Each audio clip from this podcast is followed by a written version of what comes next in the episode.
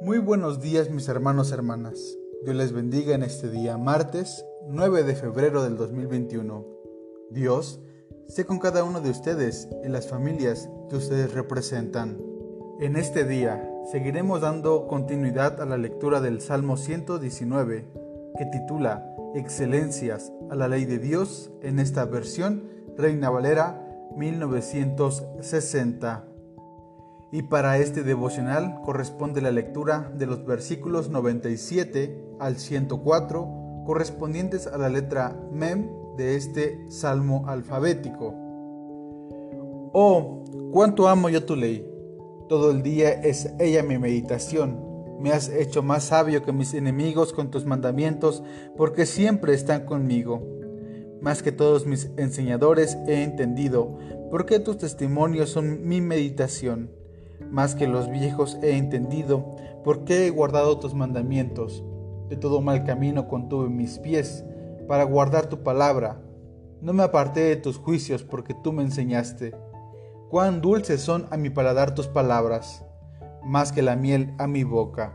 De tus mandamientos he adquirido inteligencia, por tanto he aborrecido todo camino de mentira. Pues bien, mis amados hermanos y hermanas, como acabamos de escuchar, esta fracción del Salmo, este párrafo número 13 corresponde a una reflexión, meditación sapiencial en la que el salmista está buscando cómo amar la voluntad de Dios, cómo amar su palabra.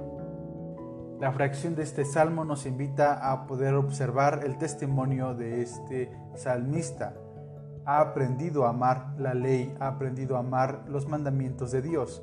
Desde que amanece hasta que anochece, la palabra lo acompaña y ha permitido crear en él una serie de meditaciones, de reflexiones en torno a lo que ocurre en su vida y también a lo que ocurre en el mundo, en su alrededor. Por lo tanto, la palabra de Dios, la ley de Dios se convierten en anteojos para el salmista. Donde hay odio, donde hay división, el salmista logra ver una oportunidad para sembrar, para compartir amor y solidaridad. Esta palabra o los mandamientos de Dios han traído beneficios para el salmista. Le ha permitido ser una persona más sabia, una persona más inteligente, que antes de hacer o decir las cosas, el salmista reflexiona en esta palabra y que espera que las palabras que diga o las acciones que realice sean lo que Dios quiera para su vida y para las personas que le rodean. Cuán dulces son las palabras de Dios cuando éstas lo único que están buscando es traer bienestar al ser humano. Por eso son dulces, porque traen delicia a la vida de las personas.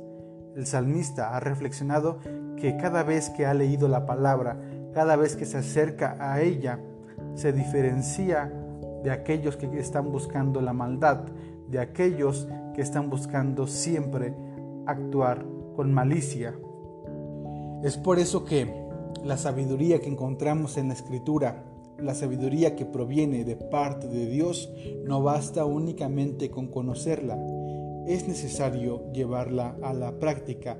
Esta es la única manera, es la única forma de manifestar la sabiduría de Dios a través de nuestras conductas, de nuestras prácticas, de nuestras palabras que nosotros solemos compartir a nuestro prójimo. Esta es la invitación del salmista, que como lectores y lectoras, como escuchas de este devocional, podamos aprender algo tan pequeño pero muy significativo para nuestras vidas. Que la sabiduría proviene del amor a Dios y su palabra y también es necesario que aprendamos a odiar el camino de la mentira, es decir, alejarnos de todo aquello que vaya en contra de Dios. Esta es la invitación, amados hermanos y hermanas. Debemos empezar a reflexionar sobre nuestras palabras, sobre nuestros hechos, sobre nuestras conductas. ¿Qué estamos haciendo el día de hoy? ¿Qué palabras hemos utilizado? Esperemos, amados hermanos, que las palabras que solemos compartir sean palabras de bendición para las personas con las que nos encontramos en este día. Que todo lo que hagamos sea de bendición no solamente para nosotros, sino también para las personas que nos rodean. Que lleguemos a un momento donde digamos, Señor, cómo amamos tu voluntad, cómo amamos hacer el bien y Señor, cómo amamos disfrutar de tu sabiduría. Hasta que podamos asimilar y apropiarnos de lo que dice Proverbios 1.7, que el principio de la sabiduría es el respeto a Dios. Amados hermanos y hermanas, actuemos conforme a la voluntad de Dios. Actuemos de manera diligente, siempre buscando hacer el bien y siempre demostrando y compartiendo el amor de nuestro Padre. Dios les bendiga, Dios sea con ustedes. Bendiciones.